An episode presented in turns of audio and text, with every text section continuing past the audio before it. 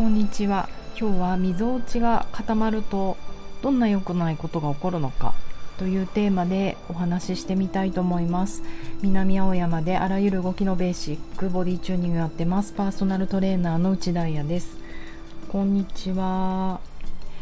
そうそう今あれだね。あらゆる動きのベーシックと言いましたがまさに動きというのは自律神経系含むだなって最近すごく思います。やっぱり自律神経も柔軟性が大事なんですよ。上がりっぱなしも良くない下がりっぱなしも良くない。それを行き来できるっていうことがすごい大事だなと思って自律神経。実はね明日オンラインレッスン1時からやるんですけれどもちょうどそうそう今教科書作ってるからラジオネタにいいななんて思ってたんですがみぞおちのあたりの話、まあ、横隔膜なんだけどねしようかなと思います。えー、と言いますのも今週ね2人の女性レッスンした時に2人とも同じだなと思ったのはこのみぞおちのあたりがカチコチなんですよ。でよく私がやってもらうのは右手を前にみぞおちをちょっとくるむようにして左手を後ろに要はあの胴体をくるっと右手と左、まあ、どっちの手でもいいんだけどくるんでもらうんですねあのみぞおちの辺りを。でここって横隔膜という筋肉があって、まあ、ハラミですよ。ハラミ焼肉でいうと。あの体を輪切りにした状態で CT スキャン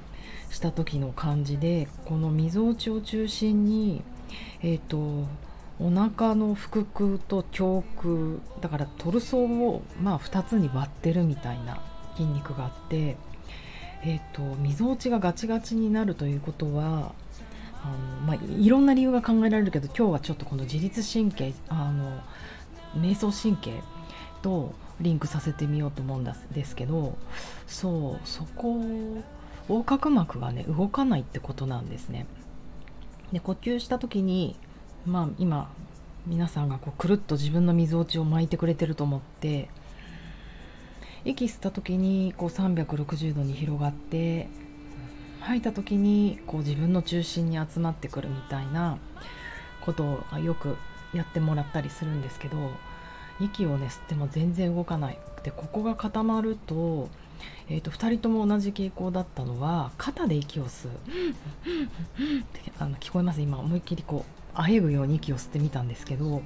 肩で息を吸う。息吸った時に肩を上げちゃうっていう傾向があってうんこれ2人とも似てるなって思ったんですよね。でえっ、ー、とそうそうあの多分世間一般的な常識でこのトルソーを動かす要はくねくねするとかそういうのってあんまり魅力的なことじゃないって思われてるんだなと思うんですよやっぱり女の人はアンダーバストのところでカチッてブラジャーするし何て言うのかな体が動くってそれよりも足が高く上がる手がくるくる回るとかそういう獅子のことばっかり考えちゃうんだけど実はすごくこのトルソー大事でなぜならやっぱり呼吸に直結するんですね。うん、そうだからなんかねこう世間一般的な常識にとらわれてここを固めてしまう、まあ、そうですよね。大人になって椅子に座ってくねくねしてたら相当不思議な人と思われてしまうけれどもなんかねそういう概念もあるのかなと思います。女の子がここ固めちゃうっていうの。あとはそうそうそ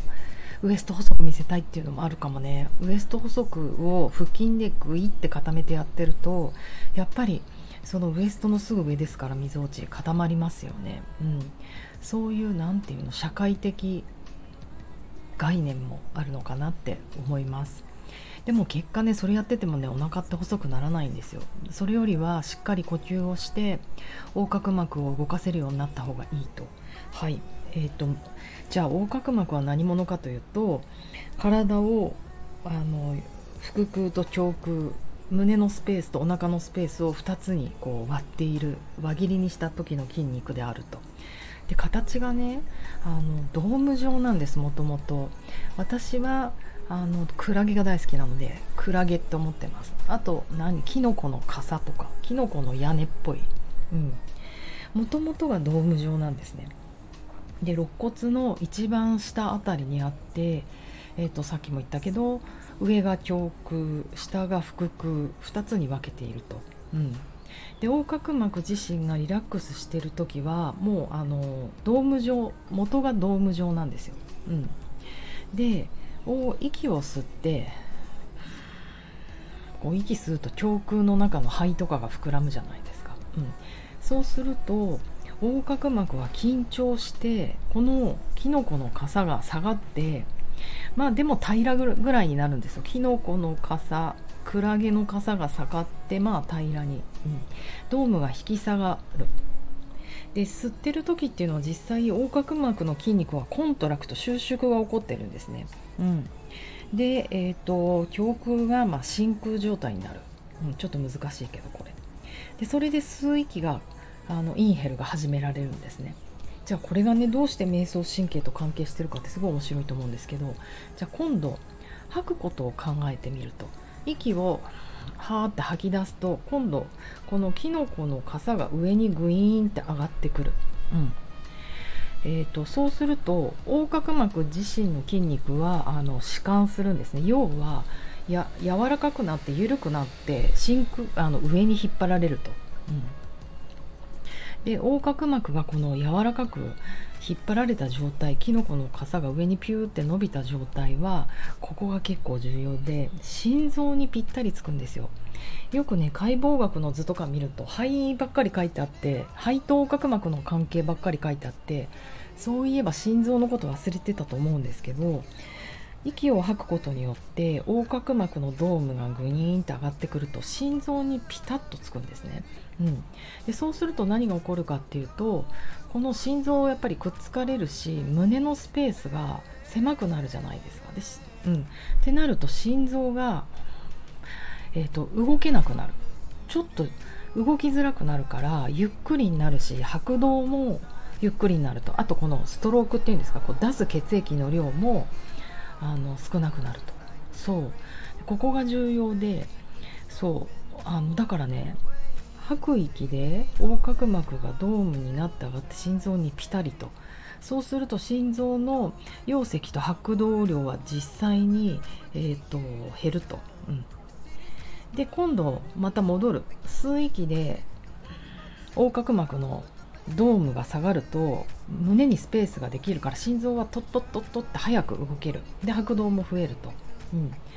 だから面白いですよね。私たちって実は吸う息と吐く息で心臓の速さが変わってるんですよ、まあ、これ心拍変動って言ったりするんですけど。じゃあねこれがあのー、何自律神経との何が関係するのっていう話だと思うんですけどこの心臓の中にはあの、ちょっと難しいけどバロレセプターっていう、まあ、圧を感知する受容器があって、えーと、気圧心臓内の気圧を感知するんですね。で気圧が変化したなってなると,、えーと、瞑想神経という神経、まあ、これがこれリラックスの神経の副交感神経です。瞑想神経を伝わって脳に伝わる。でそうすると脳がね心臓を加速させるっていう、まあ、要は拍動を増やすっていうこれが行われてるんですね。うんうん。うん。あそうね。あのだから拍動を加速させたりゆっくりさせたりすると。はい。話をまとめますとだから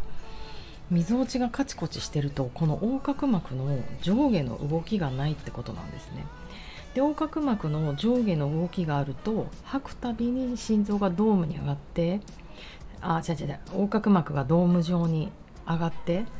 その引っ張られたドームは心臓にピタリと張り付くから心臓がゆっくりしてくれる、えーと、吐き出す血液の量も拍動のね吐き出す拍動の量も少なくなる。そうだからハートビートがゆっくりになるじゃないですか。だからリラックスできるんですね。だから瞑想神経を刺激することになるし副交感神経も刺激してリラックスできると、うん、難しい？これ。あ明日説明しようと思うんですけど皆さん大丈夫ですかね？私の説明通じますかね？レッスンで。そうだから、まあ、結論としてはこのみぞおちがカチコチしてると,、えーと横隔膜が動かない心臓にタッチしないから瞑想神経を刺激しないしっていうことはイコール副交感神経もリラあの刺激できない。うん、でだから彼女たちにはそれが起こってるんだなと思うとうん良くない体の緊張をねなかなかリリースできないとまあでもご本人たちもそれが自覚があるのでじゃあうん、呼吸することであのその横隔膜を動かせるようにしていこうって思ってもらえたらいいなと思って申し訳ないなちょっと難しい説明して申し訳ないなって思うんだけど説明してみました。うんねだからねまあ今日皆さんが今すぐできること、えーと、メンタルヘルス良くするために、えーと、まずは息を吐くこと、うん、息を吐くということは横隔膜がリラックスするですね、うん、緊張と弛緩でいうと弛緩する。それによってぴったりと心臓にキュッと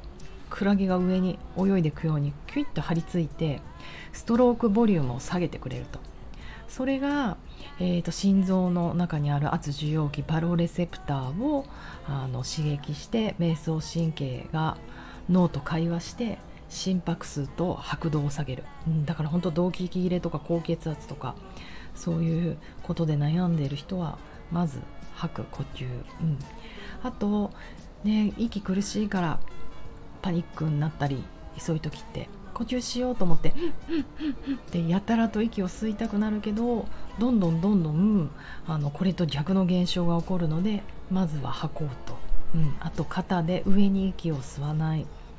なんか何日か前にも椅子に座って、ね、あのやる呼吸をご紹介したと思いますけどそれもやってみてください。はい。ということで今日はみぞおちを固めないで、えーとゆっくり深く呼吸していこうというテーマでした。瞑想神経。